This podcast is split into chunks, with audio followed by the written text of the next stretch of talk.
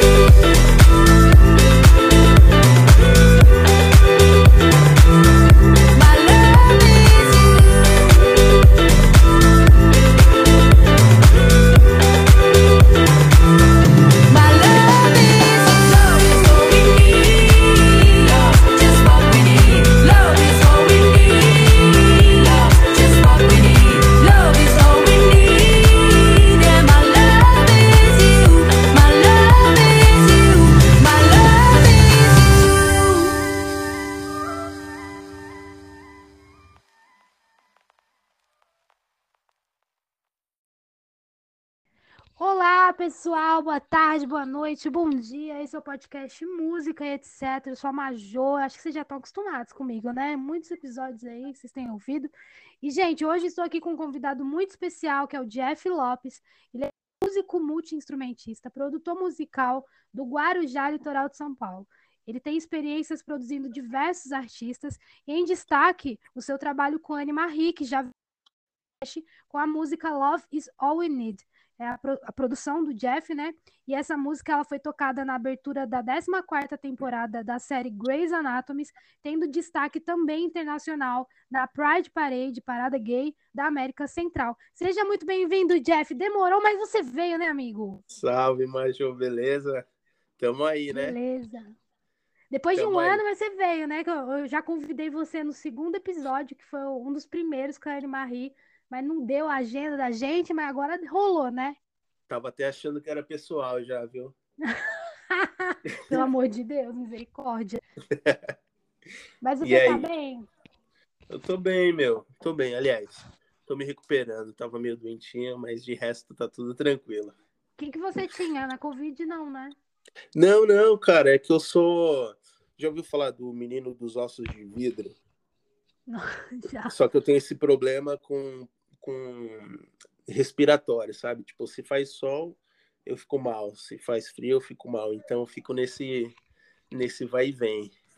Nossa, é Mas- tipo rinite? Essas coisas É, respiratórias? rinite, sinusite, essas coisas aí que A assola na sofre, né? E aí Não, tá frio no Guarujá ou tá calor? Tá frio e tá calor. Por isso que eu fico mal, entendeu? Tá frio É, e eu tá te calor. entendo. É doideira o tempo aí. Isso, ontem tava sol, hoje já tá chuva. É, é bem complicado. Mas no É. geral tá fazendo frio, mais frio. É, que é bom Isso. frio. Eu até prefiro, viu, do que o calor daí. É, eu também Ih. prefiro frio, mas tem que ficar frio sempre, né? Não pode ficar oscilando, senão a Senão doencinha acaba com a vem. gente, né? Verdade. Cara, eu tô muito feliz de você estar aqui e a minha primeira pergunta pra você é como a música chegou pra você, como que ela se apresentou pra você, qual sua primeira memória, assim? Cara, é, a minha memória de. mu- Eu não sei exatamente, mas desde pequeno eu gosto muito de música, né? É, eu cantava na igreja, né? Eu, eu- a prime, o primeiro registro que eu tenho é eu cantando na igreja. E mas eu sempre gostei de tudo da música, sabe? Tipo, melodia, dos instrumentos, da, da, do vocalista ou da vocalista, tudo. Então, ali nos anos 90, eu pequeno, sem grana, para ter um instrumento, ou pedir, né, para os meus pais, eu conseguia cantar um pouco, eu cantava até legalzinho, e então eu usava dessa forma, né? Para eu ficar perto da música, eu cantava e cantava na igreja e tal. Depois fiquei um pouquinho maior. Ah, e também nos anos 90, né? Eu tava até pensando nisso esses dias. É... Televisão, né, cara? Tu... Onde tocava El Chan, depois tocava Só Pra Contrariar, depois vinha uma Shakira do nada. Então, tipo, foi muito... Foi muito teve muita música, né? Na, na, televisão e rádio também, que eu escutava bastante. Deixava lá rolando, escutava de tudo. Então, acho que é isso. É, a igreja, né? Que eu, que eu ia com, com os meus pais e cantava. E a TV. TV e, rádio também. Que bacana. Você era da igreja evangélica? Isso, isso, evangélica. Ah, então você tem muita, muita referência musical boa, né? Porque a galera ali da igreja Putz, é muito bom. O, Não, é, é. E, e uma coisa que eu falo também, meu, você pode falar com qualquer um aí da música hoje. Ah, começou como? Ah, comecei na igreja, sabe? Então era tipo. É geral que, que veio da igreja, né? Os talentos. É realmente uma escola, né, amigo? Isso, isso. É muito bom. É muito bom. Amigo, você cantava, isso para mim é real uma surpresa, porque eu não sabia né? E, e por que você não canta mais, gente? Quero ver você no Spotify cantando. Ah, não, então, eu cantava, é que eu sou bem tímido, na real, né? Eu sou bem tímido. Quando eu era pequeno, eu cantava bastante. Minha mãe pedia, minhas irmãs, ficava cantando para todo mundo. Mas depois, com, com adolescência e tal, eu pirei na bateria, em guitarra, essas coisas, então eu foquei mais nisso. Ainda não aprendi nenhum desses até hoje. ah, para. Pelo amor de Deus, mas, toca super bem. Mas deu para eu ter uma noção que que hoje me ajuda bastante, né, na, na função da, do meu cargo aí, que é produzir. Uhum. Mas de vez em quando eu solto umas notinhas ainda, principalmente quando estou produzindo, né, que eu preciso mostrar para o vocalista, para o cantor que o que ele precisa fazer às vezes, né? Então, de vez em quando eu tô. Mas vamos ver, quem sabe eu produzo alguma coisa eu cantando. Ó, oh, tô à disposição. É. Eu tenho um feat aí pra fazer com a, com a Marie, hein? Já, a gente tá tem aqui, que terminar meu. isso. Tá aí, né? Tá aqui. Precisa Tá terminar engavet... isso. Eu falei tá pra ela, falei, mas aí. vou pro Guarujá, e aí eu ia num casamento, fui num casamento aí no dia 28, faz uma semana. Uhum. Fui aí, só que, tipo, não, não dava tempo, sabe? Uhum. Coisa pra. Ia ver vocês tocando no, no lati... acho que era Latitude que vocês iam tocar, né? Isso. Aí eu falei pra Marina e falei pra ela ainda. Uhum. Vou fazer uma surpresa pra Marina chegar lá sem avisar. Pra ver eles tocando. Mas aí a minha amiga não quis ir pro Guarujá. Ela Ah, queria ficar em amiga. Santos. Saco. Aí não rolou. Mas quem sabe na próxima. E vamos fazer essa música muito bonita, hein? Eu jogar aqui pra. Marie. Manda pra ela, amigo, esse podcast. É, a Marie, é, a Marie é, ela vai engavetando, aí coloca em cima uma música, depois ela coloca embaixo e vai nessa doideira dela, que tu sabe como é que é, né? Mas ela que- eu falei pra ela, amiga, relaxa, tudo tem seu tempo e o momento que a música vai vir. Eu penso assim. Sim, sim. Quem sabe no próximo Dia das Mulheres do ano que vem. Que é uma música que fala de mulher, né? Sim, empoderamento, né? Empoderamento, muito foda. E qual o teu Muito bom. instrumento que tu mais curte, assim, tocar? Tocar, o que eu mais curto é o que eu mais consigo tocar, né? Que é bateria.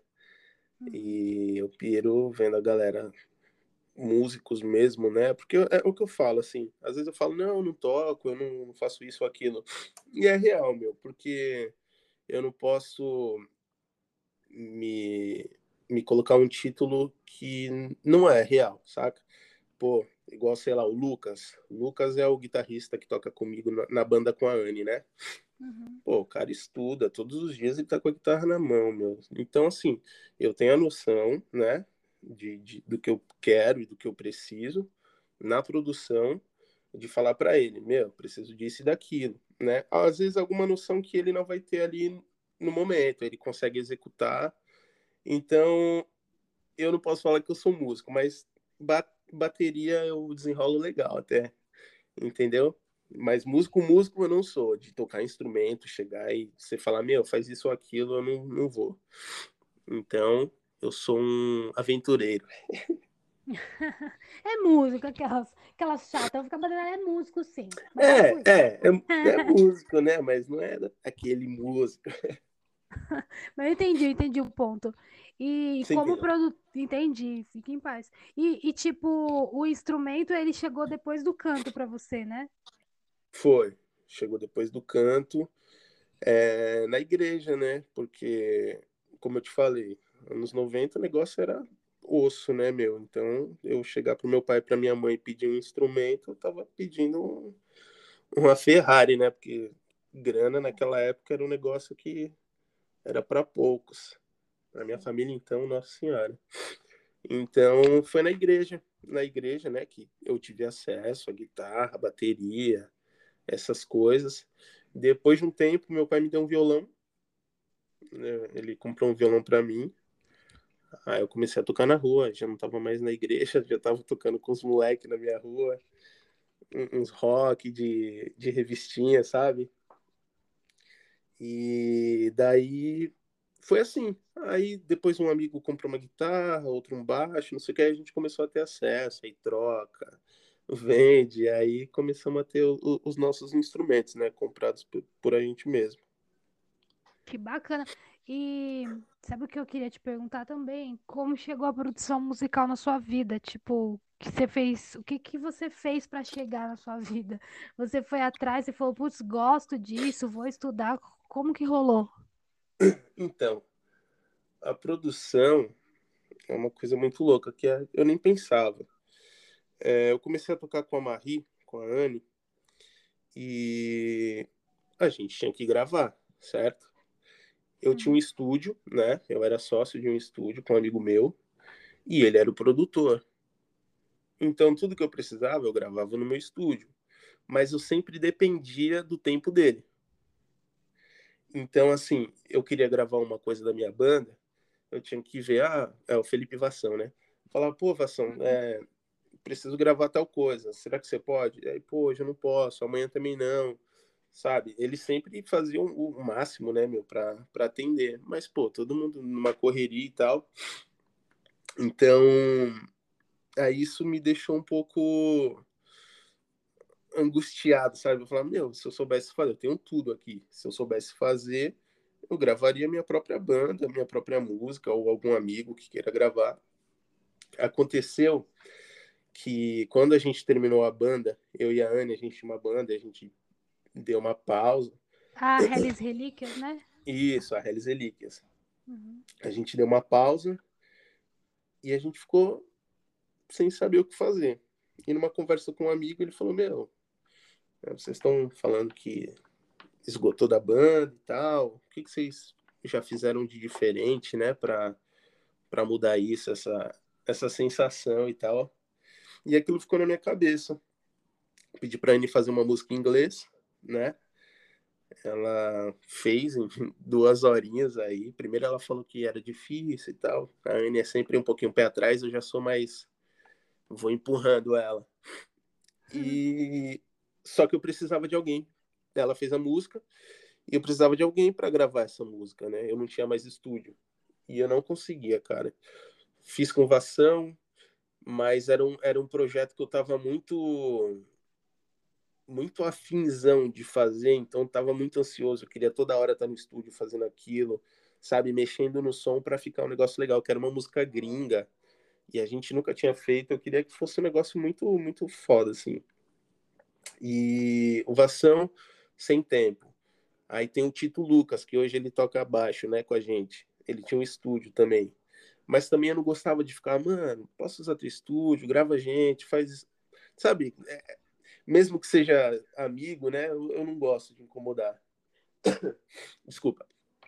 Aí o que eu fiz? Eu peguei uma placa de, de som, uma M Audio, uma placa de áudio, e fui fazendo uma, uma pré em casa, né? Porque assim, se eu tivesse uma pré, quando eu chegasse no estúdio desses amigos, eu já estava definido o que eu queria fazer. Então não ia tomar muito tempo da galera. Eu fiz essa pré e aí eu comecei a gostar de, de gravar, gravava Anne, violãozinho e tal.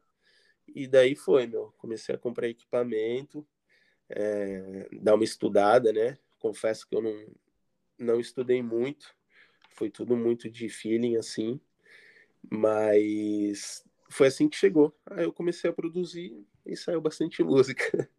Aê! E tudo é um começo mesmo, né? Você te- teve o interesse, teve esse, esse impulso aí de fazer a parada e rolou. Tá É, né? rolando. Na real, foi a necessidade, né, meu? Uhum. É, eu ne- ne- tava necessitando de, de, de pessoas para fazer para mim, sendo que eu tinha tudo para fazer. Porque, assim, quando eu chegava no estúdio, eu já sabia o que eu queria, né? Eu falava, meu, quero que seja assim, assim, assado. Só me faltava saber operar a, a máquina. Então, era isso que, que faltava. Então, eu fui para cima. Arrasou. E qual o programa que tu, quando tu começou, tu, tu se adaptou melhor? Tipo, tu estudou vários, você falou assim, não, eu vou nesse aqui, sei lá, FL, essas coisas. Então, Vou, vou nesse aqui que, que eu tenho mais familiaridade. eu comecei com o Reaper, porque era o, o Adal que o Felipe Vassão usava, né? O meu amigo.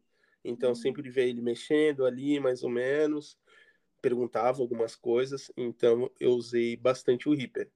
Aí depois eu migrei pro Mac, né? Pro computador, e aí agora eu uso o Logic. E, Nossa, eu não conheço nenhum dos dois. sério, né? Que a galera usa o Live, né? Usa o Aham. FL.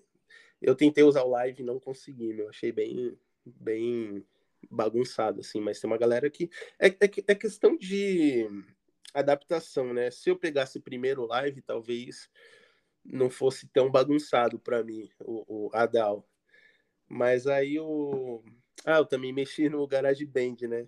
Quando era bem começando, assim. O GarageBand eu mexi. Que é bem parecido com Logic também. Com Eu do Mac. você acha que o layout que, que te fez escolher o, o programa foi o layout. Isso. Porque o layout do, do live, para mim, né, que eu dei um exemplo de bagunçado, se tem muita coisa na tela e eu sou ansioso, sei lá, acho que quando tem muita coisa assim, vai me deixando meio agoniado. Então, uma coisa mais clean, que eu consiga, sabe, é, mexer com facilidade e tal, para mim é melhor. Então, o Logic foi bem, agora que é o que eu tô usando mesmo, né, foi a melhor opção. Mas de vez em quando eu uso o Reaper ainda, quando eu preciso fazer algumas, algumas gambiarras. Manda pra um, volta pro outro. tipo isso. Não, porque o Reaper, ele é bem. é, você consegue fazer coisas ali, meu, que em outras você não faz, sabe? É muito. Tipo o quê? Ah, sei lá. Caramba, deixa eu ver um exemplo que eu vou te dar agora. Eu vou criar uma situação aqui. Sei lá, Uhum. precisa fazer um cortezinho que em qualquer outro outro programa você não consegue. No Reaper você tem, você consegue fazer um cortezinho bem, sabe? Pequeno. É, Uhum. é um exemplo, né? É que eu não, não vem na minha cabeça agora.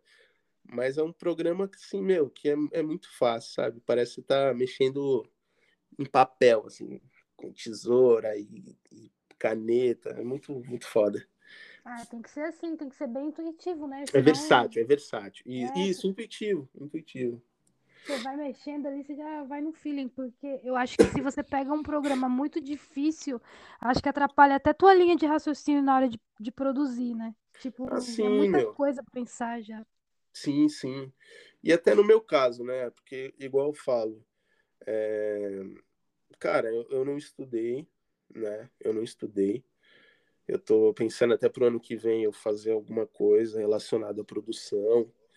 Porque, assim, é, eu tenho bastante o feeling do negócio, né? Tanto que já produzi várias coisas e tal. Então, para mim, que não, não- eu não estudei, não tive muita convivência com outros produtores, estúdio e tal, então a coisa tem que ser muito mais ali, mais fácil, entendeu?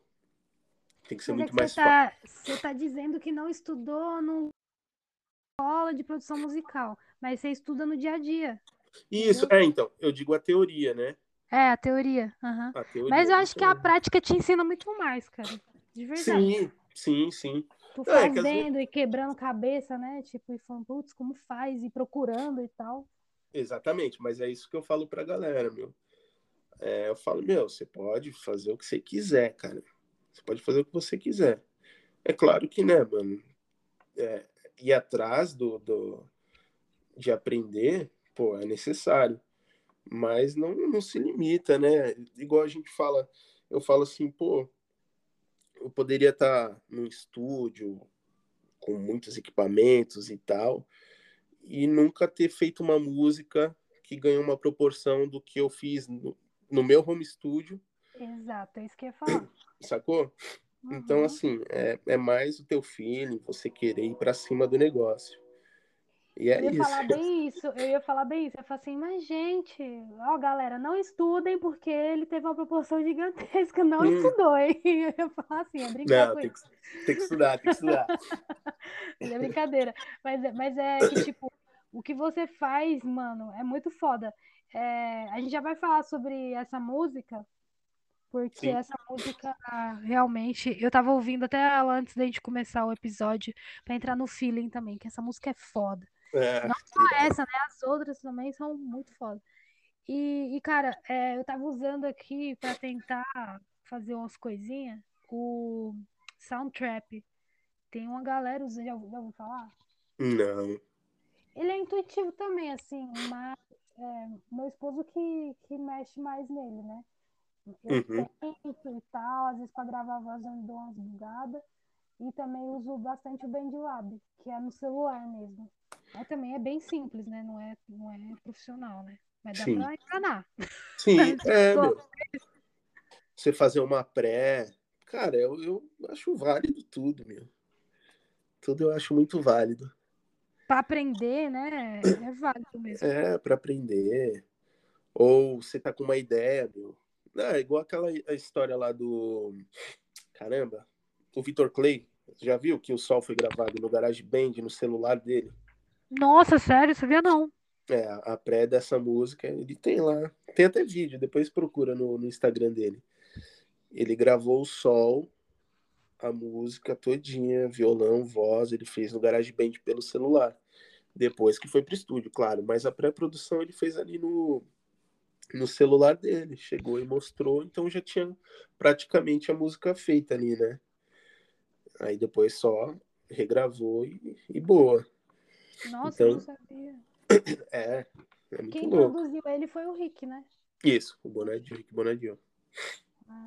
Você, vocês tiveram experiência com o Rick ou foi a Anne? Não lembro agora. Não, com o Rick Bonadinho não. Foi, acho que foi o Nine, né? Foi o, o Binho da, da, da Isso, isso. Sim, o Binho, o Binho.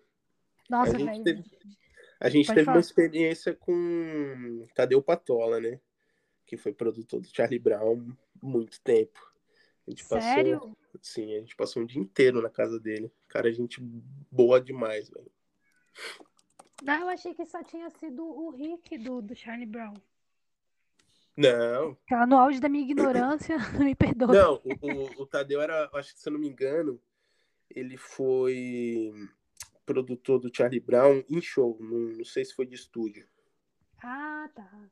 Mas não, acho que em estúdio ele também tava com com o Charlie Brown, junto com o Rick e tal. É porque assim, eu acho que lá, né, eu vou falar uma coisa que eu tirei do fundo do meu da minha ignorância agora, que eu não sei, né? Mas no, no Mida, sei lá. Acho que não é só o, né? não é só o Rick que tá lá, né? Tem vários outros produtores juntos e e aí vai. Tem o Fernando Prado, parece. É, Tem. tem uma galera lá. Tem uma Tipo, tem galerinha. coisa que eu acho que nem é ele que produz, entendeu? É só, Sim. tipo, a- eu conheço uma galera que tá lá, ou que já esteve, né? Que acabou saindo por vários problemas, né? Que, que- Uhum. Não, tem, tem, tem vários produtores lá. tem Tem várias salas, né? Então. Eu já tive uma experiência com Mida, sabe? E aí, tipo, eles perguntaram pra mim, tem investidor? Aí, tipo, pra mim, porque eu não tinha investidor. Aí eu fui percebendo que era só um business, sabe? Como qualquer outro. Então, É. É porque é um Tipo, estúdio muito grande, né? é, e, e muito caro, sabe? É. Muito caro. Um estúdio grande. O artista, eles investem em alguns, mas outros têm que pagar o, o gasto ali do outro, né? É, eu acho que esses que, que tipo, dão lucro, que- que- aliás, que são pequenos, que tô falando qualquer gravadora, não só a Midas. É tipo, Uhum. o cara que tá dando dinheiro, os pequenos estão dando dinheiro, eles devem pegar esse dinheiro dos pequenos, fazer um, um caixa ali, entendeu? Investir nos grandes, Isso. grandes que eles estão investindo dá retorno. Exatamente. Eu acho que é, é isso que rola. E, tipo, meu, é muito assim, o Midas em questão, não tô falando mal, mas é um fato.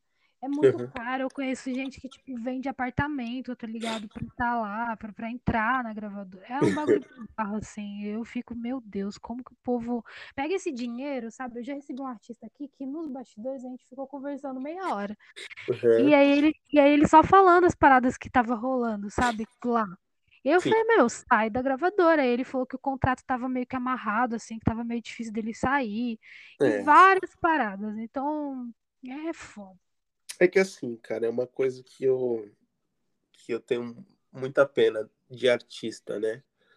Hoje a galera tá mais esperta, mas assim, era uma ilusão, né? Você entrar numa gravadora grande e virar sucesso. E não, mano. Você pode ver que tá cheio de artista em, em estúdio grande que só gravou. Só gravou e, e E tá aí parado. Isso, vai pra rua. É foda, velho. Eu acho que tem coisa na música, não querendo desanimar a galera, mas a gente que já tá caminhando por um tempo, a gente já percebe muita coisa, né? Que Sim. você olha assim e você fala, ah, beleza, é isso aí. Não, dá nem mais pra esquentar a cabeça, eu acho. Só- sei lá, eu já ouvi tanta coisa. Mas não vamos desanimar, não, vamos voltar aqui. Vamos lá. Bora, bora. Bora. Ó, queria que. Deixa eu te perguntar uma coisa. Qual, qual é a tua dificuldade hoje na produção? Tipo, você vê alguma dificuldade? Qual que é o, o negócio que, que você fica assim, putz, nisso aqui eu ainda preciso melhorar? Ou, ou tipo, caraca, nisso aqui eu sou muito bom. Ah, você diz em, em, em- produzir, né? É, na hora que você tá produzindo, assim, o que, que você acha que, que você é muito bom, assim, o que você acha que você ainda precisa melhorar? Me conta o, o- as dificuldades dos bastidores, porque eu não, não falo com muitos produtores, sabe? Então, queria Aham. saber aí. Minha dificuldade de bastidor. É... Eu tenho muita dificuldade em falar a verdade para alguns artistas que vêm gravar. Tipo, você canta e- mal, brincadeira. Exato. Não, é isso. É isso. Tanto que tinha uma banda, até uns amigos meus, é, Paulo, Leandro, essa galera que são amigos, eles, eles compõem, né? E... Mas eles não tocam, mas eles querem registrar isso. Então eles vêm com a música. O Leandro canta, o Paulo também canta. e, e o Arthur fica só olhando. Mentira, ele, ele também compõe. Então eles vêm com essa música e eu que gravo. Gravo violão, guitarra, baixo, faço um instrumental e eles cantam. Eles já gravaram comigo, acho que em 2019. E voltaram agora, retornaram. E eu falei para eles, mano, agora é um novo Jefferson, eles me chamam de Jeff, né? Agora é um novo Jeff que, que tá aqui. Porque o que eu não gostar ou qualquer coisa que tiver fora, eu vou falar, né? Porque antes eu ficava, eu empurrava, ah, não, beleza, legal. Só que assim, além de, de não ficar legal para a banda, não ficava legal para mim, né? Porque uma produção mal feita não fica ruim para a banda. Não vai ficar ruim para a banda, vai ficar ruim para o produtor, porque, porra, como que o produtor deixou passar isso, né? Então hoje eu sou muito mais mais sincero assim. E aí nesses dias eles estavam aqui gravando, aí falaram caramba, a gente precisava desse Jeff anos atrás, entendeu? Porque eu tá falando não, assim não, desse jeito. É claro que respeitando também a vontade da galera, né, mano? Não tem como você você botar ali só a tua verdade. Mas a minha dificuldade é essa, cara, de chegar e falar, hum, ou algum arranjo que não tá legal. É difícil. E é difícil também, porque às vezes o artista, ele pode simplesmente não querer ouvir a sua opinião, né? Já pegou artista assim, que tipo, ah, ok, tô te escutando, mas não tô te escutando? Exatamente, já. Já sim. E daí você tenta uma, você fala, não, pô, acho que a pessoa não entendeu. Você tenta outra, e não vai a pessoa falar, meu, não quero fazer assim, eu quero fazer assado, isso, isso, aquilo. falei, ah, beleza, né? Tá na conta, então vai. não posso fazer nada. Nossa, eu, eu super peguei e falei assim, olha, seguinte, procura outra pessoa, aquelas brincadeiras. Eu não sei, viu? Deve ser foda. Não, e, e pior que eu ainda fico tentando ajudar, meu. Então, por, ainda a pessoa fazendo isso, eu tento levar para um caminho que não que fique bom, sabe? Vai ficar ótimo, vai ficar bom. Mas é, é difícil, é porque artista tem muito ego, né? É, eu ia falar isso. Nossa, cara, lidar com o ego das pessoas deve ser muito complicado. Eu, eu lido com o ego das pessoas, né? Em algumas situações. Uhum. E é muito complicado. É difícil, é difícil. E, e... Mas eu também tô nessa vibe aí, meu, que a galera meio que glamoriza, né? Não é artista, é assim, tipo, temperamental. Não, cara, não pode romantizar isso, não. Não é porque é artista, artista que é temperamental, não, ou, ou vai ser estrela. Não, aqui é todo mundo igual. Pode ser estrela, sei lá, na sua casa, em cima do palco. Mas aqui dentro do estúdio, enquanto eu estiver aqui e tiver que fazer uma produção que fique boa para todo mundo, é, não, não, não, tem estrelismo, não. Tá né? Porque já, a galera fala assim, né? Ah, não, meu, é assim desse jeito mesmo. Um exemplo é, é a Anne, a gente conversa bastante, né? E não falando que ela é estrela, mas ela é bem tímida, né? Ela é bem tímida. Então, às vezes, antigamente, né? Agora não, ela tá bem, bem soltinha até. É... Artista já tem já tem fama de ser, né, snob e tal. E por ela ser muito tímida, ela chegava e ela ficava, sabe, retraída assim com as pessoas. Isso até em lugar de show. E a gente conversou bastante. Eu falei, Anne, eu sei que você é, é, é, bem tímida, né? Às vezes dá um medo, né, meu? Você chega no lugar, tipo, tá todo mundo te olhando assim, você não sabe se tá te olhando porque acha bom, porque quer falar contigo, ou porque, tipo, nossa, olha aí. Eu falei, meu, onde a gente vai tocar, todo mundo tá ali pra ver você cantando e tal, então chega, fala com a galera, né? Eu acho que é uma, uma questão de, de praticar, né? Claro que você não vai chegar já, tipo, abraçando todo mundo. E, meu, isso fez muita diferença. Ela até fala, ela, nossa, Jeff, meu, você falou isso, aquilo, eu tô tentando. Então, Cara, tem que ser simpático, né? Eu, eu tô, tipo, levando pra um caminho nada a ver já, né? Mas eu Não, tô, eu tô falando de de artista. Tá certo. é Então, tipo assim, artista tem que ser da galera, meu, né? Tem que ser da galera, dentro de um estúdio tem que ser, é, sei lá, tem que estar ali junto com o produtor. Então não tem muita. Eu também eu não ligo, cara. Ah, fulano de tal, não sei o que. Ah, beleza, legal.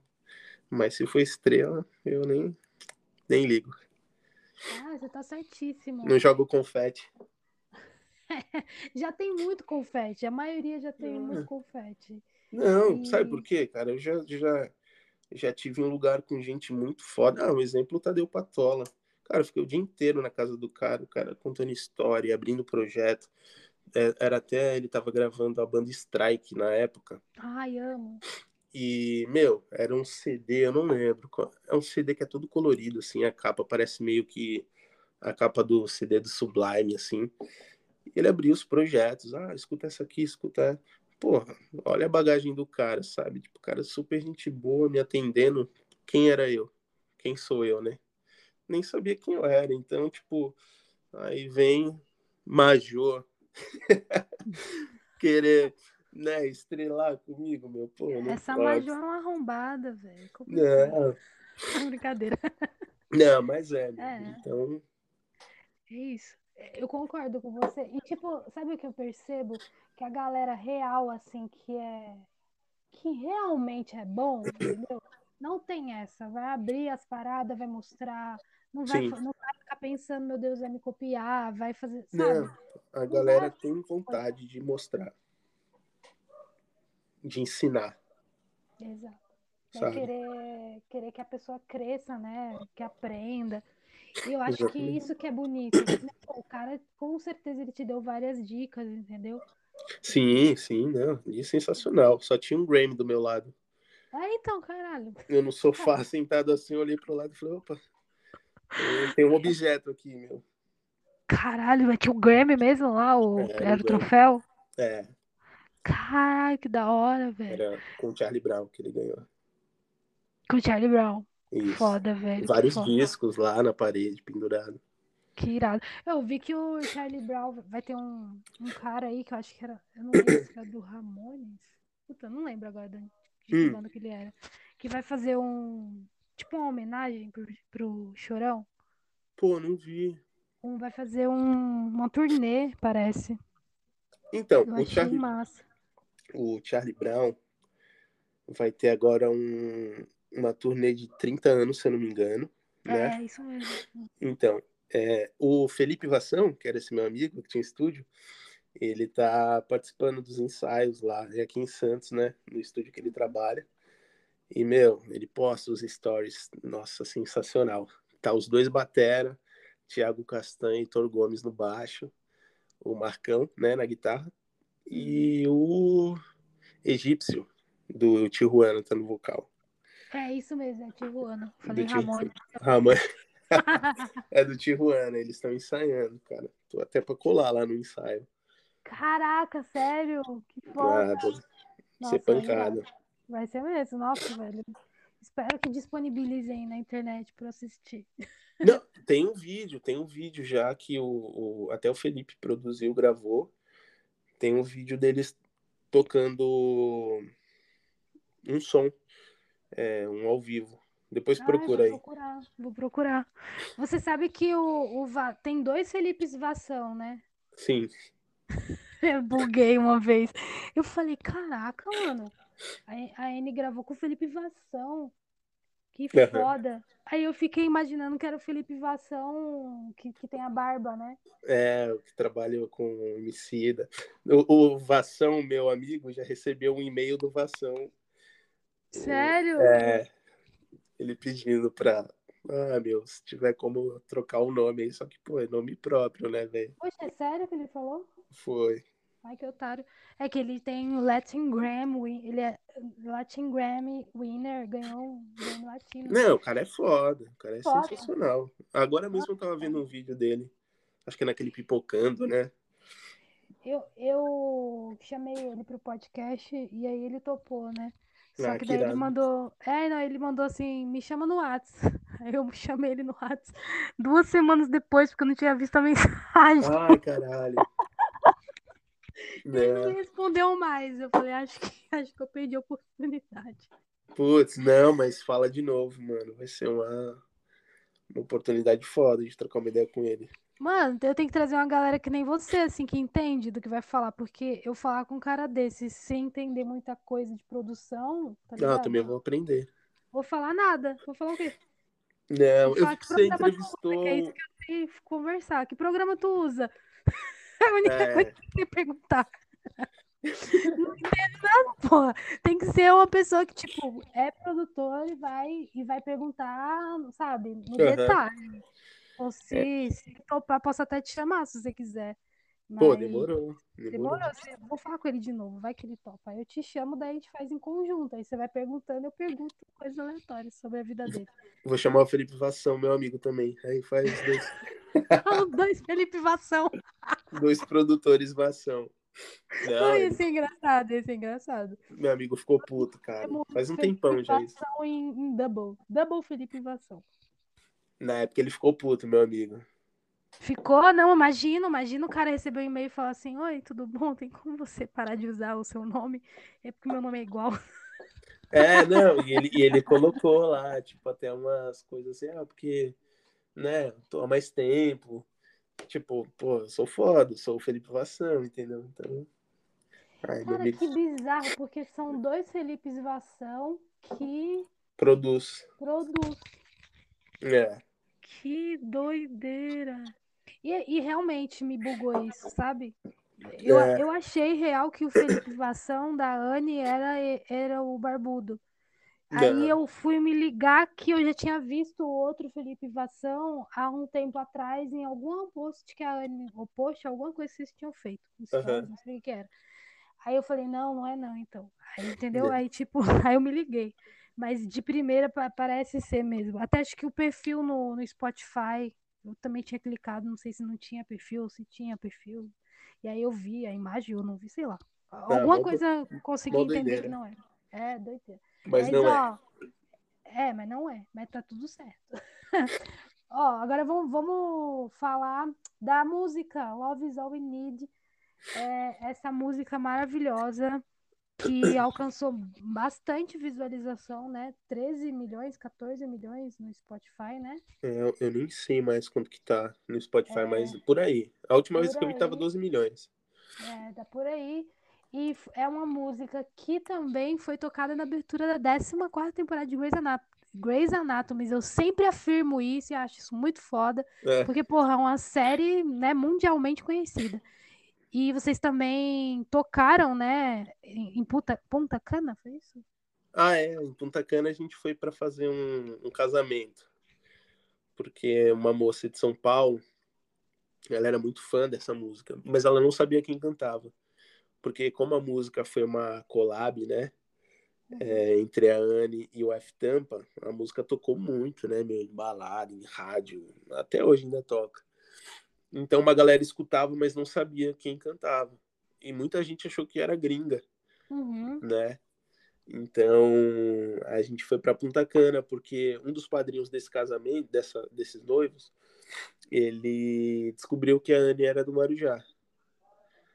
E uma madrinha também desse casamento tem uma casa aqui no Guarujá. Então eles fizeram um jantar aqui no Guarujá de casamento, né? Antes do casamento. E pediu pra Anne fazer um, um ao vivo, um acústico lá de surpresa. Nossa, a noiva chorou, foi foda. Caraca, fiquei arrepiada. Foi irado. E ali naquele rolê, a- depois, né, música rolando, festa, a noiva falou pra mãe: Ah, vamos pra Punta Cana com a gente, porque o, o casamento ia ser pra Punta, em Punta Cana. E a Anne, ah, vamos, né? Tipo, não vamos, né, velho? Como assim? Vai pra Punta Cana. Caríssimo. Aí, beleza, a gente fez lá o jantar. Na mesma noite a gente ia pra São Paulo, né? Ia pro, pro subir a serra. A gente parou num posto pra tomar um café. Aí eu falei, caramba, Anne, já pensou, velho? Você quer ir pra Punta Cana? Ela falou, quero.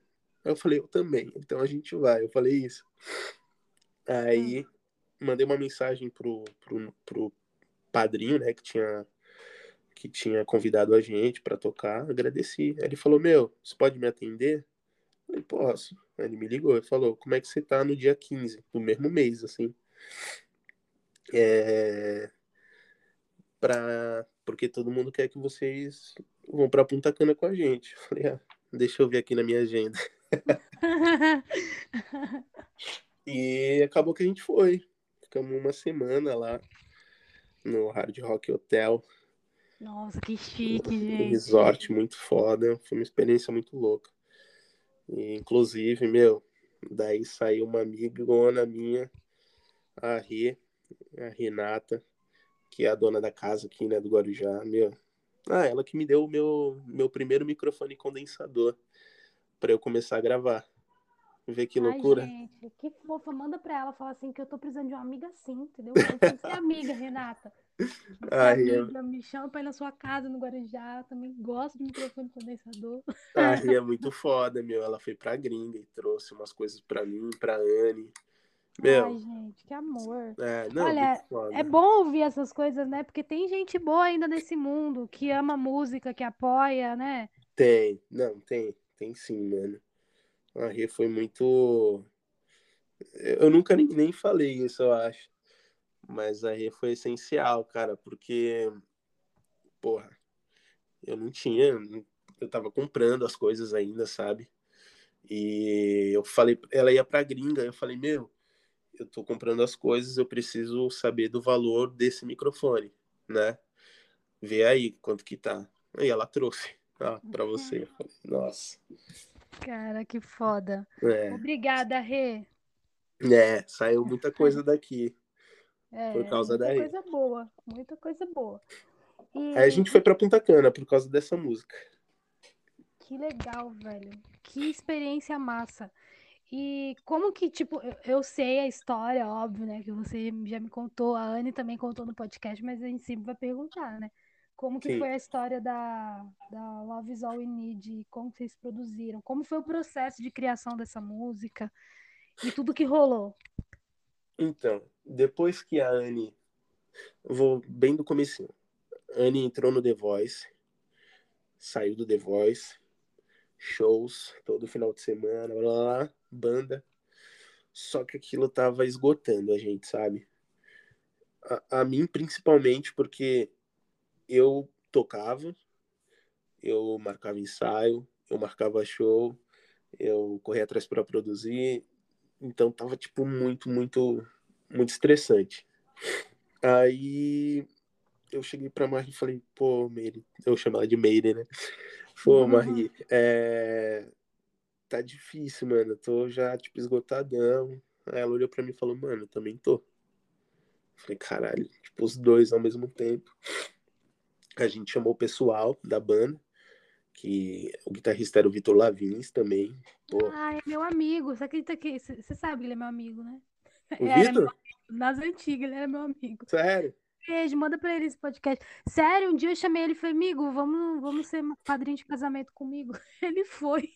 Caralho, que loucura. 2013, eu acho, 14. O Vitor, né? Toca muito. O... Então, era eu, era um, era um trio, né, a banda. Eu na batera, ele na guitarra, e o Otávio Olin, guitar... é... baixista. Hoje ele tá tocando com a Yasmin Uhum. Santos, né? Conheço já, já cantei com eles, com os dois. Não, Marido, animal. marido da Natália, né? Isso, isso. Minha amiga. Não falei mais, mas é minha amiga. Guardo no Ah. Daí a gente chegou e falou, pô, a gente vai dar um, um time, né, na banda e tal. Não tá dando, esgotamos aí. Beleza, paramos de tocar por causa do esgotamento. É, Aí depois a gente ficou tipo, e agora? Vamos fazer o quê? A gente só fazia isso, né? Daí teve uma reunião, eu tenho, tinha né, um amigo chamado Everton Sonora. O Everton Sonora, ele era técnico de som. Ele era técnico do Belo, da, da Paula Lima, de um monte de artista. E eu sempre tava lá na casa dele, né? Meu o cara passava tipo o final de semana inteira rodando o Brasil. Quando chegava segunda-feira, ele me mandava mensagem. Ó, tô em casa, chega aí. Aí já comprava aquele packzinho de cerveja pra casa dele. Escutar as histórias, né? Imagina. É, o cara que foi um dos primeiros técnicos do, do cara metade, lembra do cara metade? Uhum. Então, na época do Moranguinho no Nordeste, cara. Pensa as histórias que esse cara não tinha. Ele só tinha 40 anos, mas molecão, assim. Então, ia pra lá. E ele falou uma vez, ele falou, ah, chama a Anne, quero conversar com vocês. A gente foi lá, aí ele falou, ah, vocês estão reclamando, né, que tá, tá esgotado. Foi aquele papo lá do faz alguma coisa diferente. Fiquei com aquilo na cabeça. E no outro dia eu mandei uma mensagem pra Marie. Não sei se foi no outro dia alguns dias, assim, mas não foi muito tempo, não. Falei, Marie, tô com aquele negócio que o Sonora falou pra gente, meu, que a gente não faz uma coisa diferente, isso e aquilo. É, por que você não faz uma música em inglês? Eu tava escutando na rádio Justin Bieber. E aí ela falou: Ah, meu, pô, Jeff, é meio difícil, né? Tal, não sei o quê. Escrever em inglês. Ela fala bem, né? Entende tudo. Eu falei: Não, escreve, qualquer coisa eu peço pra Ju, né? Que é minha namorada. Ela fala muito bem, ela até trabalhava com isso. Ela faz a correção e beleza, vai pra cima. Duas horinhas depois, a Marie mandou a mensagem, mandou a letra da Love Zone Need. Eu falei, nossa, é isso aí. E já mandou com, com violãozinho, se eu não me engano. Sabe? Uma coisinha meio. E falei, agora eu vou ter que correr com isso aí. para produzir, para ver o que, que eu faço. Beleza, todo aquele assunto, né? Que eu corri atrás dos amigos para gravar. Desculpa, tô com uma tosse. Imagina. E depois que eu consegui fazer a, a- uma pré desse som, a gente tem um amigo chamado Leonardo, o Léo, de Santos aqui. Ele tem uma marca de óculos chamada DJP, que é uma marca tipo que ele vai para vários eventos de, de música eletrônica. É, é para essa galera, né? Para os festivais de música eletrônica.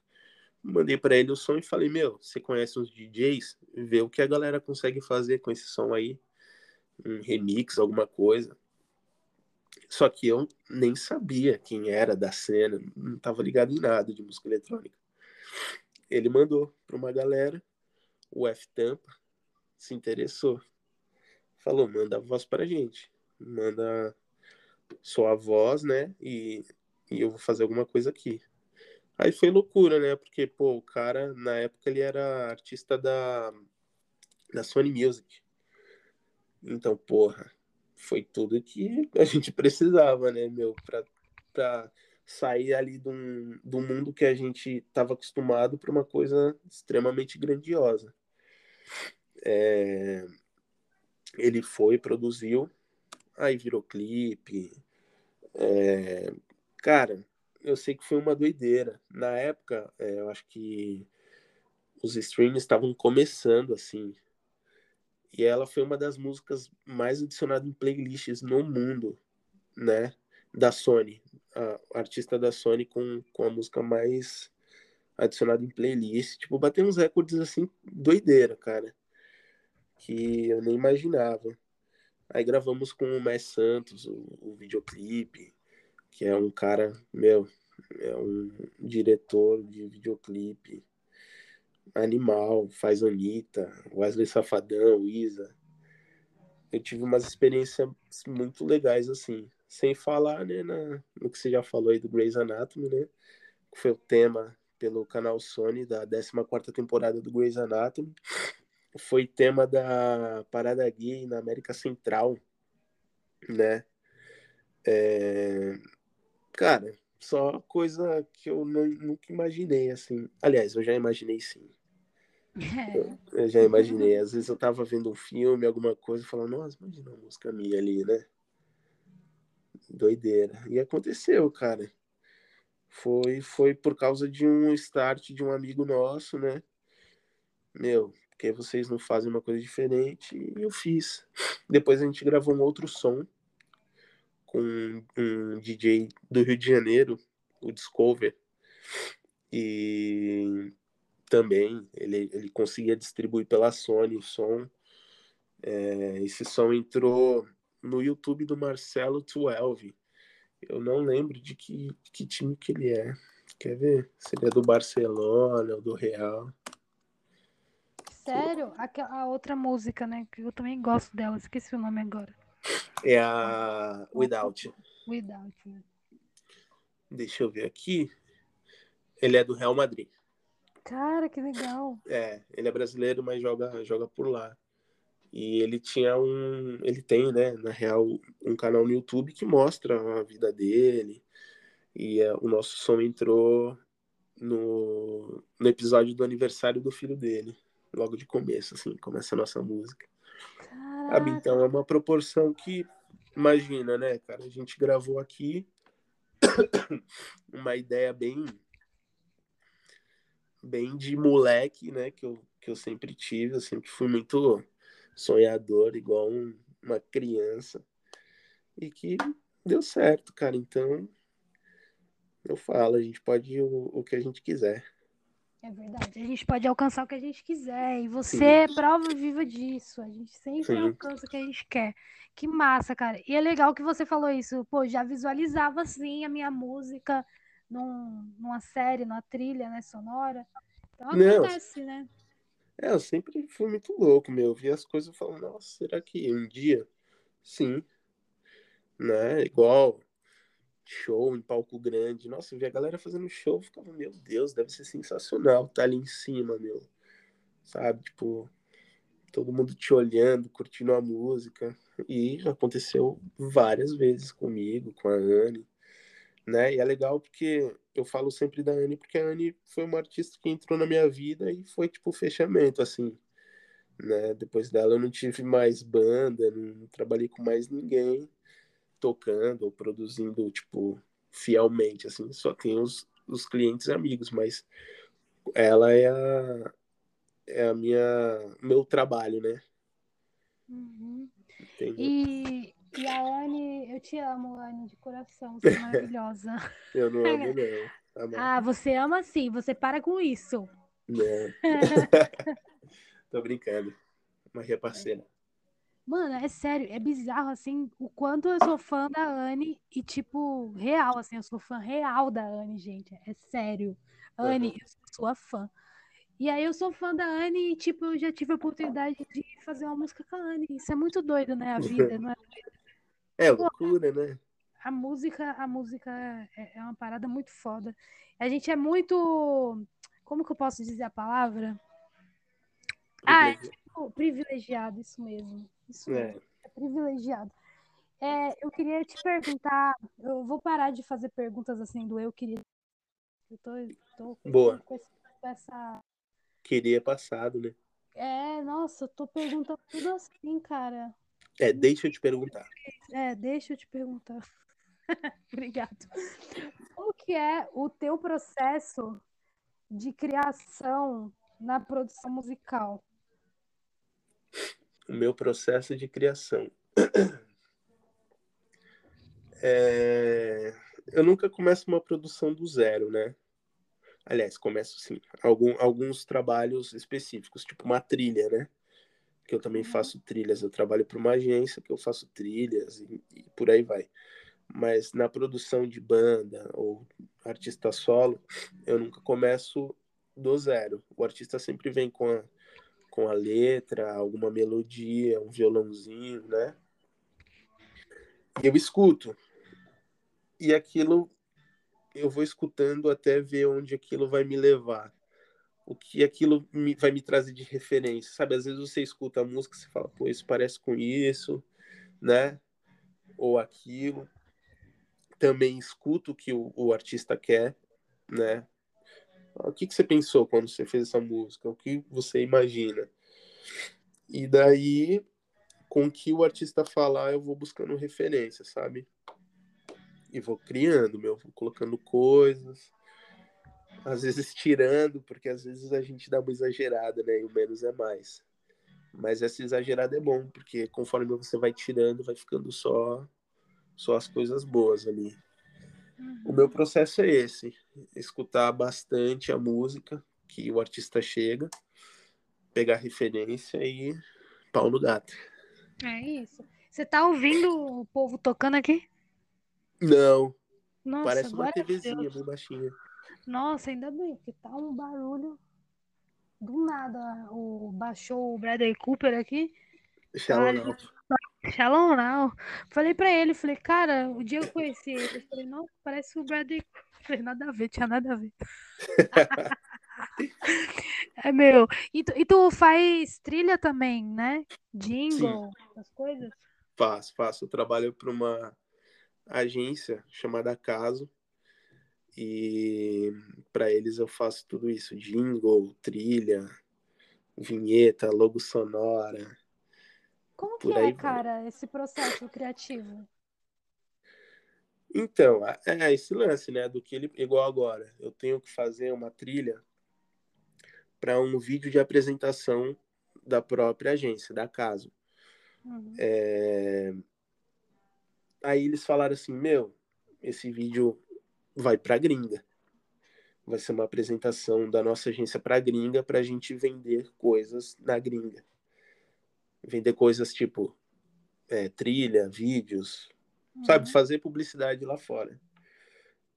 E eles falaram: Então a gente precisa mostrar a nossa brasilidade, né? Eu falei: Beleza. Brasilidade, carnaval, funk, maracatu, samba. É isso que o gringo, né? Quando eu penso em brasilidade, em música, eu já penso no filme Rio. Você conhece? O do, do desenho, né? Da Isso. animação. Isso. Mano, aquilo pra mim é sensacional. Depois eu tenho uma história pra contar se der tempo. Claro. Vou anotar aqui pra não esquecer. Filme Rio. E eu meio que tô criando uma um lance assim. Começa com funk, aí tem uma pegadinha de carnaval e vai. Eu vou colocando os elementos e, e experimentando, né, meu?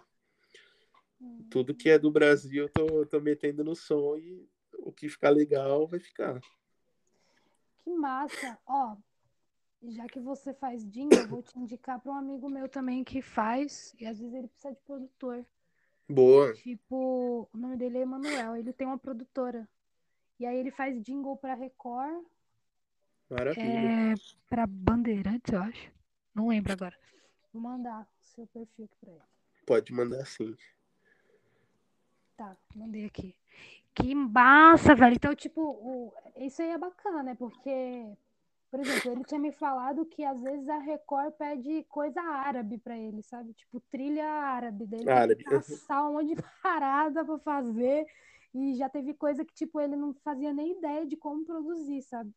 Então, Sim. isso deve ser muito louco pra criatividade, né? Porque tu vai ter que ir por caminhos que tu não conhece ainda, ou que tu tem que buscar outras referências. Uhum, uhum. E, e é aquele lance, mano. Não tem como eu falar, não, não sei fazer. Se você falar que não sabe fazer, você nunca vai fazer, né? Tem que ter o primeiro. Então é um desafio, porque aí você vai atrás, vai estudar. E tudo isso com pouquíssimo tempo, porque a agência, você sabe, né, mano? É uma loucura. É pra amanhã. É, é bizarro, É. né? O tempo é muito curto, né, pra fazer. Sim, eu tava fazendo algumas locuções também, né? É, porque com o lance da pandemia, o, não tava tendo mais feiras de livro, né? Então as apresentações eram todas por vídeo. Vídeo e narração. Sei lá, um exemplo. Ah, esse, esse é o livro podcast da Major. Uhum. A Major é uma escritora, tal, então eu tinha que falar isso inteiro, sabe? Tipo, contar a história do livro, a, a história da autora. E eu tava fazendo isso pra eles também. Só que, tipo assim, mano, são 10 livros que você tem que entregar a semana que vem, Tá, porra. sabe? Eles não contratam a gente, não, gente. Me oferece aí. Tô, Ah, o contrato, eu contrato pessoas pra narrar. Ô, tô aceitando, hein, amigo. Narro bem. Aquelas. Boa, boa. Lembra de mim quando você precisar. Vou, Vou lembrar, vou lembrar sim. Às vezes Que precisa legal, mesmo, velho. né? Então é isso, meu, essa correria. Nossa, bacana. Eu também conheço uma moça que faz narração, a Roberta. Muito Roberta? massa. É, Roberta Aires. Te mandar depois. Ela também faz narração. Pô, é da hora as narrações dela. Manda, manda sim. Ela também é publicitária e tal, né? Daí ela faz esses jingles, essas paradas. Ah, mano, eu, eu fiz bem. publicidade, né? Eu, eu parei por causa da música. Ah, você fez? Eu fiz Nossa, pouquíssimo. eu acho linda essa faculdade, cara. Eu acho Eu fiz. linda, sério. Eu queria super fazer. Eu Eu saí. É, então, eu saí por causa da música e também saí porque eu me decepcionei, cara. Com o que é? Ah, com os alunos, com os professores. Com a vida, com tudo. Cara, viver, viver no coletivo é uma coisa muito difícil, né? Principalmente em faculdade, que você tem trabalhos que são cinco, seis pessoas ali. Porque, assim, a, a publicidade é um negócio muito louco. Você tem que ser muito criativo, né? Uhum. E também tem o lance da galera achar que a faculdade de publicidade é um negócio muito fácil. Você vai lá, fuma uma maconha. então, tipo assim, era numa época que todo mundo tava fazendo publicidade, mas sem nem, nem saber do que tratava, entendeu? Ah, vou fazer isso aí. Então, pô, um trabalho que eu fazia, queria fazer uma ideia muito sensacional, pô, sempre tinha três, quatro com uns negócios nada a ver. Eu ficava, meu Deus do céu. Com as paradas que nem tinham, né? Não fazia É. sentido algum. Eu já apresentei é, trabalho sensacional, meu, que hoje eu falo pra uma galera que trabalha com publicidade, tem agência, que a galera pira e na época o professor falou que não fazia sentido, sabe? Eu falei, meu Deus, como não? Mas, mas tudo deu certo. Saí da faculdade, o Fábio, Fábio da Acaso se formou, abriu essa agência, né? Acaso, e me contratou. Cara, que legal. Então hoje eu trabalho fazendo o que eu gosto, sem ter diploma. Pô, isso é foda, cara. Ah, Uma porque ele sabia, né, que eu tinha, capacidade. que né? tinha capacidade, além do, do, do diploma. É, eu acho que isso que isso que vale também, sabe? Sim. Eu acho que isso que. Tipo, eu amo, sabe? Eu, eu faço as artes de tudo e tal. Aham. E eu gosto muito. E teve uma época que, tipo, lá ali no Guarujá tinha aquela microcamp, sabe? Eu faço microcamp e eu sou muito feliz. É a melhor escola de informática que Ai, besta. Eu fazia web design.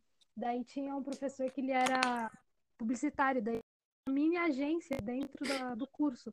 Então, Aham. tipo, eu era adolescente, tinha o que fazer, ficava lá na mini agência aprendendo as paradas de Photoshop, não sei o que, mas aprendi só Photoshop. É óbvio que a faculdade de Aham. publicidade é muito mais que isso. Então, Photoshop, briefing, tipo, como fazer a parada. E aí foi muito legal pra mim. Eu me apaixonei, queria fazer publicidade, mas não rolou. Mas eu É, acho muito- lindo, nossa. Não, eu amo, cara. Eu, eu gosto muito. Tipo, eu sou daqueles que eu tô passando na frente da TV, eu paro pra ver um comercial. É muito É. foda. Eu, eu não tinha ideia que alguns comerciais eram tão caros, sabe? Aí um Eram o quê? dia eram tão caros Sim, é muito caro. Você Aí diz o um quê? Pra dia- produzir ou pra pra rodar na TV? produzir, para produzir, porque tipo, aí teve um, um dia que eu, quando eu morava em Santos, eu conheci um cara que ele era publicitário e a- ele tava com a conta da, qual é o nome daquela? Mercedes-Benz.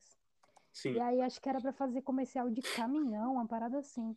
E acho que ele só fazia de caminhão pra Mercedes-Benz, era uma coisa assim. Aí É. ele falando, era Mercedes-Benz ou era BMW, agora eu não lembro, acho que era Mercedes-Benz de caminhão. Aí ele falando que, tipo, ele tinha um orçamento de um milhão de reais pra fazer um comercial. Aí eu fiquei, quê? Sim. É caro. Eu não tinha noção que era tão caro. É caro, é caro. Bizarro, velho. Ah, você paga é, aluguel de câmera, você paga atores, paga maquiador, paga pessoal das ideias, da publicidade, paga segurança, trans... Meu, imagina isso. Nossa, é foda. Né? E a gente, a gente no digital, né? Eu, eu espero. Eu tô assim, eu tô no meu projeto influencer, entendeu? Cada um dia eu vou acordar, eu vou ter 4 milhões de seguidores. Essa é a minha estratégia. Tô orando do nada, assim, eu vou Fé, acordar, vou ter fé. fé. E aí eu vou fazer várias publicidades, assim. Gente, me contrata. É isso. o futuro é esse, velho. Eu não vejo outro futuro. Honestamente, eu acho que o futuro é o digital. Você que tá Sim. na área, você concorda? Cara, né, eu vou, vou passar por velho chato, né? Eu tô esgotado de redes sociais, assim. Eu também, amigo, odeio. Eu tô porque eu acho que é o futuro. É, é Eu o odeio. futuro, é o futuro. Mas não, eu não tô esgotado da rede social, tô esgotado das pessoas que estão nas redes sociais, cara. Putz, é um, um negócio muito louco. É muito louco. Eu não consigo. Eu não consigo saber de onde essa galera tira. Criatividade? Não, não é criatividade. Sei lá, um exemplo. Alguns memes que viralizam e, e o negócio vira um, sabe? Ah, igual agora, sei lá. é, você pega um influenciador. Pega a maioria dos influenciadores. Qual é o, o- qual é o conteúdo dessa galera? Nenhum. Rebolando. Ator, cantor, desculpa, meu Deus, eu vou ser cancelada. rebolagem. né? Alguns tem Isso não seria nenhum problema, sabe? Uhum. Se, sei lá, uma. Vou dar um exemplo aqui, uma Sheila Mello, que é uma bailarina, né? Rebolar não é o problema. O problema, meu, é você pegar, tipo, qualquer pessoa que fez qualquer coisa na internet que viralizou, sei lá, a pessoa caiu no- na vala e viralizou. E a pessoa vira influência, É. entendeu? Isso pra mim é, é um Ou negócio. vira muito- cantora, né? Que. Vira can- Nossa, o tanto de cantor Mano, que tem aí. Minha maior revolta. Ai, eu vou até vou ser cancelada. Minha maior revolta, velho. A mulher não canta porra nenhuma, tá ligado? Você tá Ela falando não de quem? canta Da nada. advogada? Da, da é, isso. Ela Ah, não canta nada. Tipo, aí ela fez sucesso e aí ela pode ser cantora, tá ligado? E a gente que canta não faz sucesso. Esse é, É, o mundo que a então. gente. É é bizarro. isso aí. É isso aí. E é daí pra pior, velho. É daí pra pior. Eu não tenho esperança, não, que vai melhorar, viu? Eu também não. Não tenho. Só que assim, você precisa viver fora disso. Uhum. Você não pode pirar nisso, meu. Ah, porque ela faz sucesso, eu não faço sucesso. Faz o seu, meu. Faz sua arte, sabe? do, do seu Tenta aí- tá ligado? Eu fiquei revoltada, amigo, sabe com o quê? É, eu tava vendo o Clemente, Sim. e aí ele entrevistou o presidente da, So- da Som Livre. Sim. Aí o cara tava falando que, basicamente, que o que o algoritmo, o que você entrega para o algoritmo, o algoritmo viraliza e tudo mais, é como se fosse o público. Então, ele ele fazendo uma comparação de, de artista que tem visualização, porque o algoritmo entregou, é porque aquele artista é bom. Tipo assim, como se ele estivesse falando assim, tudo que o algoritmo entrega e a galera que tem visualização, essa galera é boa. Daí boa, essa galera vai ficar visível para para gravadora e Mas pode é ser boa. que tenha uma chance. Mas não é, tem- tipo, aí eu entrei na discussão, aí escrevi um textão, falei, mano, nada a ver, porque a gente não é só algoritmo, a gente pode às vezes ter um conteúdo bom e o algoritmo simplesmente não entregar porque eu não pago um AdSense, entendeu? Não faz É. sentido nenhum esse pensamento. E Não. ela gosta, né? Sei lá, eu fico muito É. reflexiva. sabe? Quanto mais gente vendo a merda que você tá fazendo, eles entendem como como público, né? E eles querem público. Então, Aí ele vai entregar mais porque você tá fazendo uma merda de conteúdo, mas, é, né? É. é isso. É foda, velho. Eu até, até tinha comentado nesse vídeo. Eu fiz um textão real, assim. O Clemente de- deve ter visto assim, minotária, tá ligado? Nem... Aham. Aí eu pensei assim. Eu vou começar a fazer conteúdo idiota também. Uhum. Brincadeira. Mas eu já pensei muita, muitas vezes assim, falo, vou fazer um conteúdo bem babaca, assim, bem o que o povo quer ouvir, tá ligado? E aí eu construo um público, que nem a Deolane, falando merda. E aí quando eu construir, daí eu mostro quem eu sou. Aí eu mostro a música. Porque não adianta, tá ligado? A gente fazer música, ficar fazendo música pra ninguém ouvir. Pelo menos eu, eu entrei nessa noia já, entendeu? Aham. Mas aí depois, no dia seguinte, eu falei, ah, tá tudo bem. Vou, vou, vou ser eu mesmo nessa merda. Mas já pensei. Só fazer. Oi, gente, aqui, não sei o que, não sei o que. Sabe? Então, tem muita gente que, que eu acho que tem conteúdo que tá fazendo isso. É, você, já, meio já que- isso? Já, já. Tipo, que, que, tá nessa, que tá nessa estratégia de, tipo, ah, vou falar umas besteiras aqui pra ganhar público. Aí Isso. eu faço o que eu quero. Mas não, não rola, né, mano? Eu acho que, que o público que você, que você ganha fazendo um tipo de conteúdo, não necessariamente ele vai ouvir tua música, É, tem isso também. Verdade. sacou?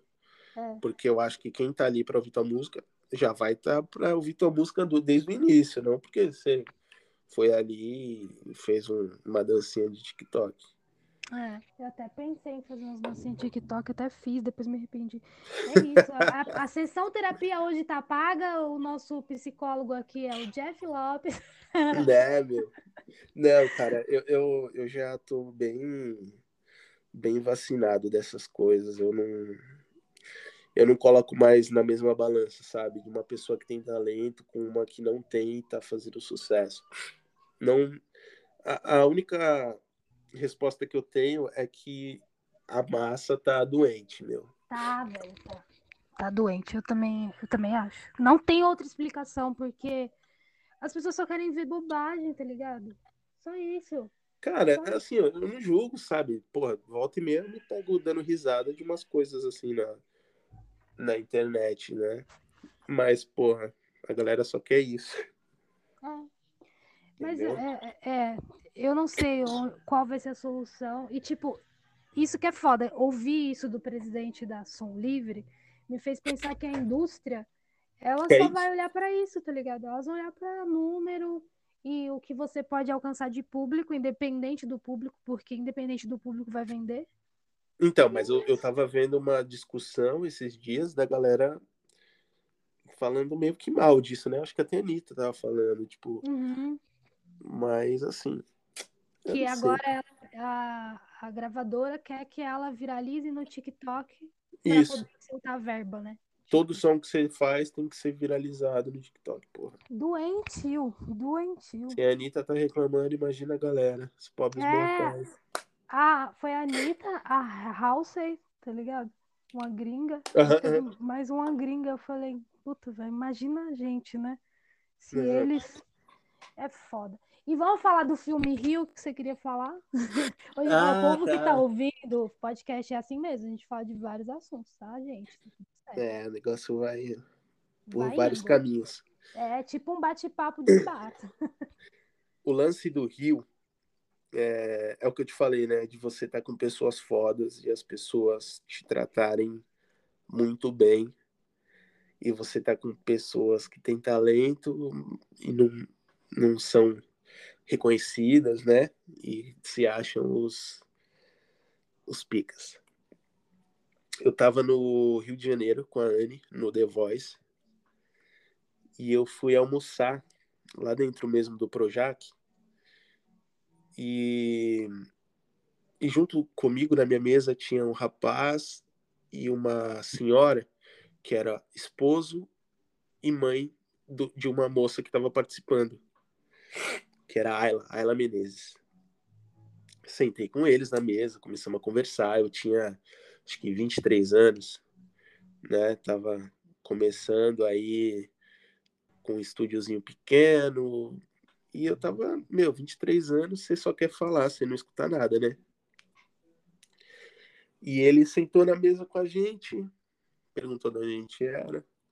Falei que eu era do Guarujá, litoral de São Paulo. Aí ele falou, ah, sou da Bahia. Ah, legal, Bahia e tal.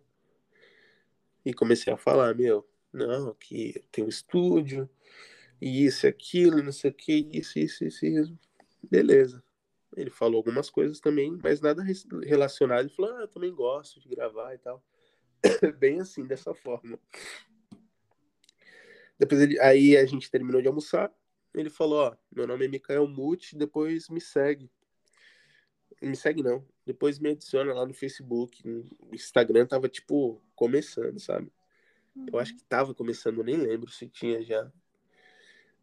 depois de um tempo eu fui adicionar esse cara. Mikael Muti. Deixa eu te, te mostrar aqui. O Mikael Muti, ele é um produtor baiano, tá? Ele sabe a banda Scorpions? Uhum. Gringa, então. Quando eles fizeram a turnê do Brasil, ele foi o tecladista dessa banda. Ele foi um dos produtores com Carlinhos Brown, é, Will I Am, do Black Eyed Peas. Foi um dos produtores da trilha do filme Rio. Caralho. Ele é, era músico do Carlinhos Brown também. Né, turnê gringa e tal, tudo mais. E aí uma vez, aí, porra, eu fiquei, depois de um tempo, né? E, e hoje eu pensando, eu fico, caralho, mano, tipo, eu podia ter aprendido muito, né? E eu só falei, só falei. Eu só falei, não, não perguntei nada pro cara, tipo, não dei espaço para ele falar. E daí, depois de mal tempão, passou anos, teve a Olimpíadas no Brasil e a abertura, o som tava muito familiar assim para mim, tava porque quando você começa a produzir ou prestar atenção em sonoridades, música, as coisas ficam familiar. E eu falei, nossa, essa abertura da, da Copa, da, era da Copa, não, Olimpíadas, tá muito familiar.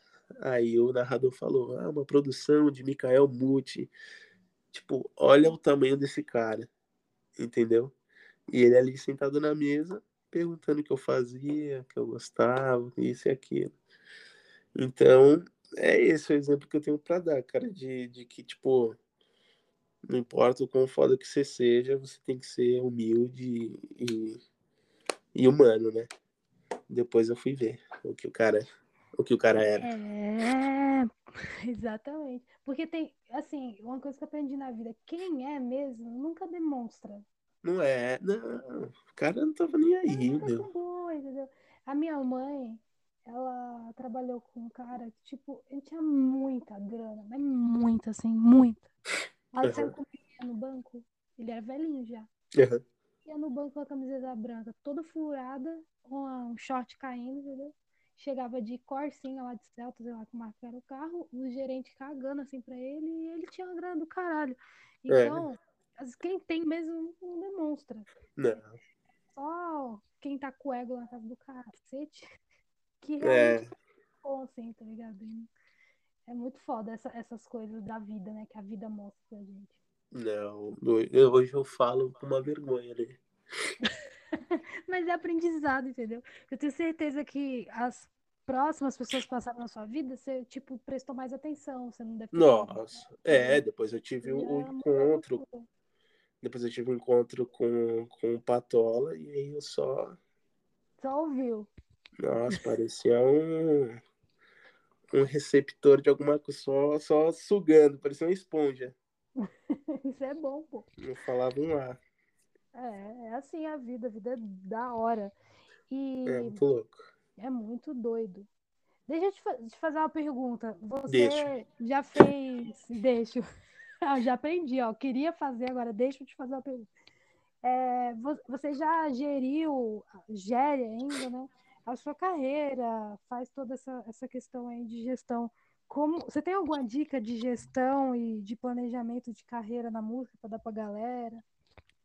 Como assim? Em, que. Tipo, o que que você, é, por exemplo, a galera que tá querendo produzir música, como que é a sua organização, como que você gera as suas coisas, como você planeja as suas coisas? É, cara, eu produzo e eu toco ainda, né? Uhum. Eu toco com a Anne, produzo ela, produzo uma galera. Eu não tinha muito planejamento não das coisas, vou ser bem sincero. Hoje eu sou bem mais organizado. É, Eu tô procurando um- um- um- uma maneira de responder a pergunta que eu ainda não, não compreendi. Mas calma.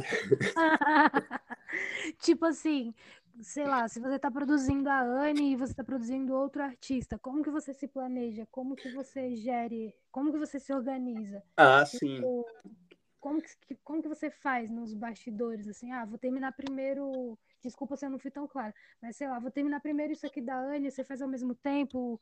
Você faz a. Você tá fazendo trilha e também tá produzindo a música da Anne, por exemplo, ou de algum outro artista. Aí você termina uma coisa, vai fazendo ao mesmo tempo. É isso, é isso. Se eu tô. ao mesmo tempo. Não, é, eu vou fazendo ao mesmo tempo, cara. Não Uhum. tem muito. Porque não sei se você percebeu que os dias estão mais curtos, né? Uhum. A gente não tem muito mais tempo pra. Não, agora eu vou gravar essa música. Daqui no mês que vem eu faço outra. Não, cara, é tudo ao mesmo tempo. Claro que, tipo, hoje. Ah, hoje tem uma banda. Então amanhã eu gravo a Anne. Depois de amanhã eu gravo outro artista, né? Geralmente eu gravo de segunda a quinta, porque de sexta a domingo eu tô tocando na noite. Então é isso. Eu vou. Só que eu não marco dois artistas pro mesmo dia pra gravar. Não dá, cara. Não... Porque eu não gosto de fazer uma produção correndo, sabe? Tipo, ah, eu vou aí gravar às seis da noite, mas oito horas tem que sair. Porra, duas horas eu nem pensei no que eu vou fazer. Entendeu? E, pô, cara, você entra no estúdio, parece que você piscou, já tá, sabe, outro dia, já anoiteceu. Então, eu não, não marco dois artistas pro mesmo dia e não marco com pouco tempo, cara, porque é perder tempo. Você ficar duas horinhas só no estúdio é, é, é perder tempo. Né? Porque sempre rola uma ideia. Ó, a gente tá conversando aqui uma hora e meia já. É verdade. E você Sabe? tem que ensaiar, meu Deus. Não, eu, foi cancelado, foi cancelado. Ai, coitado. Não, era uma gravação que eu tinha hoje, mas foi cancelado. Ah, mas não, você não cancelou por causa do podcast, né? Não, não, já tava meio, tá. meio enrolado, Ah, mas eu vou falar tá que sim, pra dar credibilidade. Tá bom, Cancelei. eu vou cortar, vou editar. Brincadeira, vou editar não.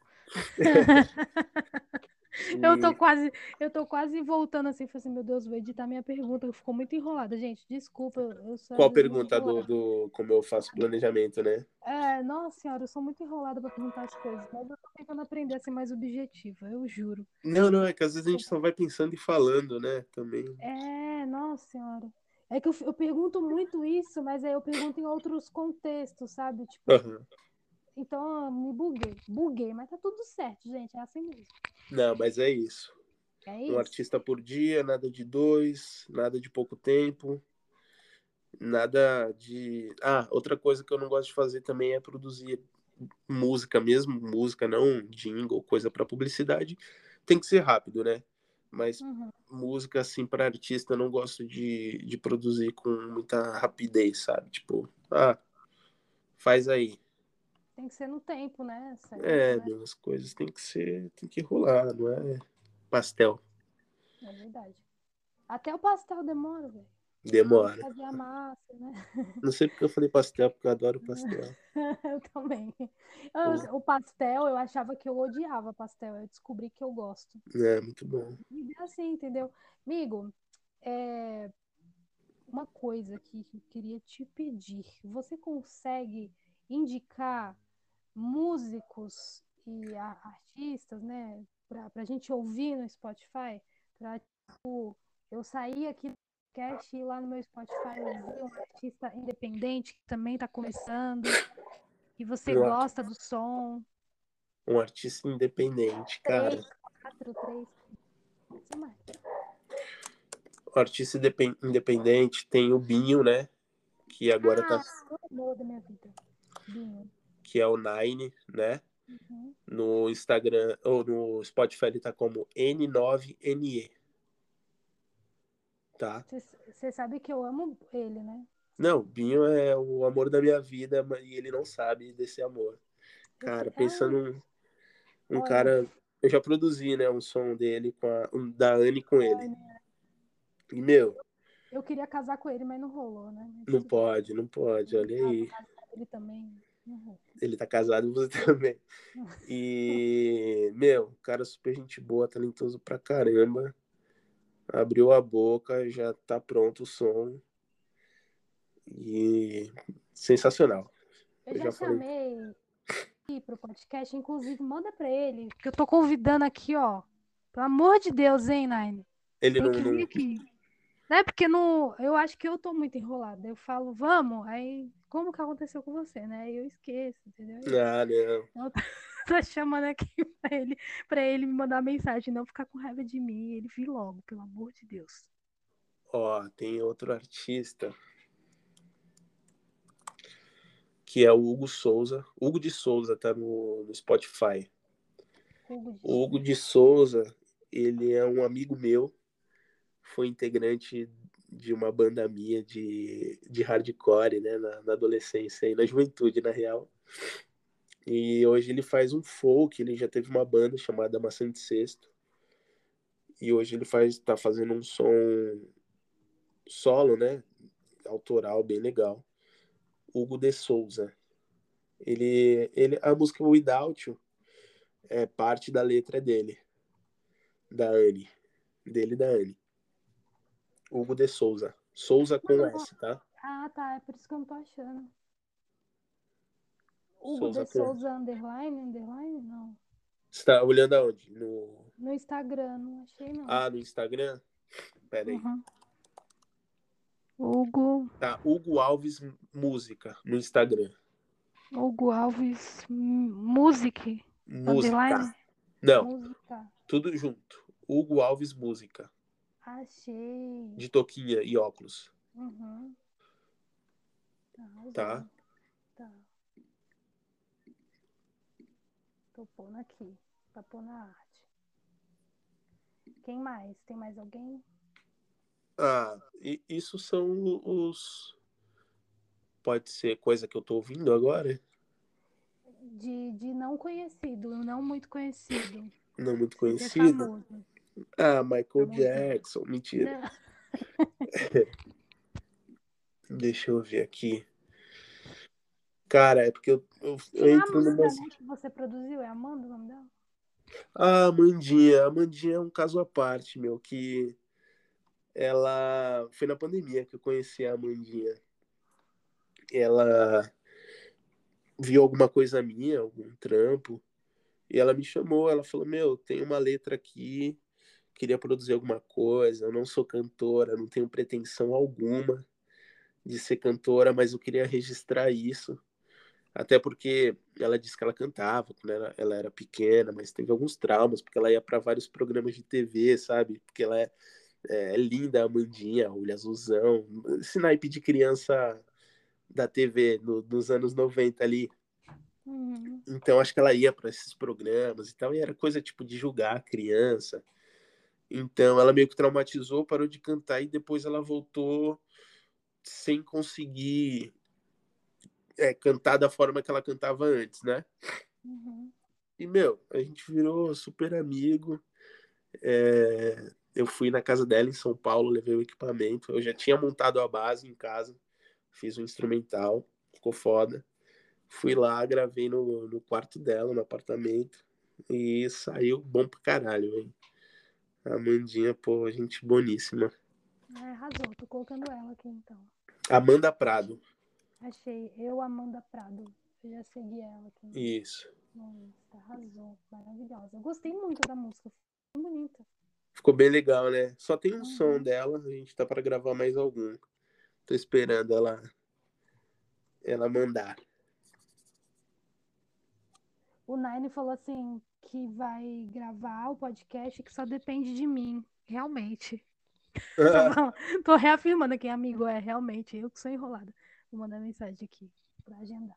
Boa, marca com ele, o cara é, porra, sensacional. Ele é foda. Meu, tô muito feliz com a sua participação. Muito obrigada mesmo. Foi Pô, muito massa falar com você depois de quase um ano. A bicha É. enrolada. Um ano, hein, meu? Pensa nesse, nesse date. Que zoado. Caraca, velho. Né? Um ano, porra. Nossa senhora, me desculpa, amigo, mas é, deu certo. Não, eu sei, mano. A correria é, é geral, todo mundo tá meio. Sabe? Tipo, ah, vamos amanhã. Se não deu amanhã, é só ano que vem, meu, porque já é tudo muito. Né?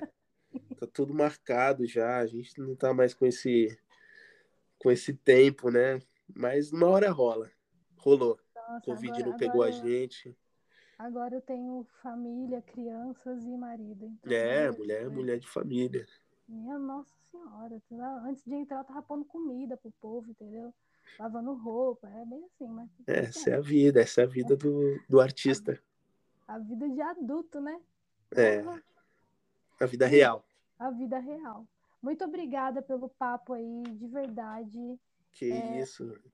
Gostei Desculpa. muito de falar com você. Desculpa pelas respostas mal respondidas.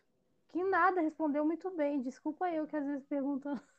Não, eu, fa- papo eu falo, né, que depois que a Anne saiu do The Voice, tipo, era um monte de entrevista. Aí a Marie ficou é, fera em, em- em conversar, em falar com mídia, alguma coisa. E eu ficava super em choque, assim, da galera vir falar comigo, porque eu sou, parece que não, mas eu sou tímido pra caramba. Então, na hora de falar, eu dou uma enrolada, assim, tipo, ah, Que nada, não deu não. Tá super Mas de tá. boa, super fluido. E você, você ouviu o podcast da Marie, né? ouvi, ouvi. E o outro que a gente tem, da, da laranja. Você ouviu também? Da... Tu fez dois com ela? Fiz dois, porque na Ah, do época. lançamento. É, eu tava fazendo episódio de lançamento. Porque eu, Foi. tipo, nessa época eu acho que eu tava, sei lá, uma, uma fase da minha vida que eu tava muito depressiva e precisava, sei lá, tava de boa a minha vida, tava conseguindo fazer. Aí eu tava fazendo um atrás do outro, tá ligado? E aí a Aham. gente tava fazendo de lançamento. Então a galera que tava, que tava lançando música na época, eu só fazia da música. Então ela veio com a Caine. Nossa, foi muito legal. Foi a Caine. Bonitinha. É, muito fofa, né? Acho ela maravilhosa. Ó, me manda aí sua foto pra eu pôr na capa aqui. Que daqui a pouco eu te mando as artes. Tá bom, vou mandar sim. Tá bom? Beijo, boa Fechou. noite aí. Muito obrigado pelo convite. Valeu. Eu né? que agradeço. Tchau, tchau. Beijão, tchau. Beijo.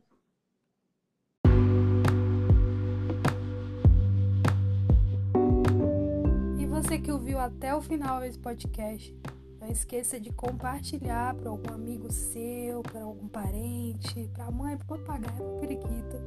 Marca a gente lá no Instagram, arroba podcast música etc. Música etc. Tá bom? Beijinho.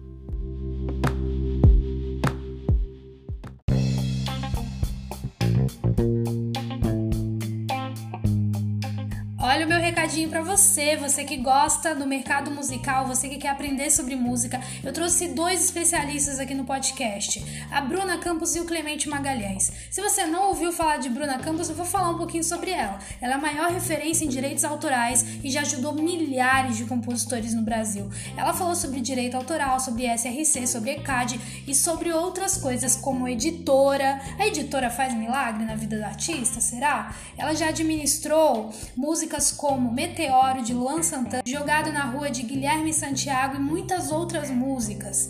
Então, com certeza, eu tenho certeza absoluta que esse podcast vai ajudar você na sua carreira na música. Além disso, Clemente Magalhães é um produtor incrível. Ele já trabalhou com nomes como Caetano Veloso, Jorge Mateus, Milton Nascimento, Zélia Ducan, Cássia Eller e ele é incrível. Ele falou sobre a One RPM, a gente falou sobre gravadoras, Spotify, tem muita dica do mercado musical nesse podcast. É muito fácil, é só você ir aqui no perfil do podcast da 5 e procurar esses dois podcasts. Tenho absoluta certeza que você vai aprender muita, muita, muita coisa. Um beijo!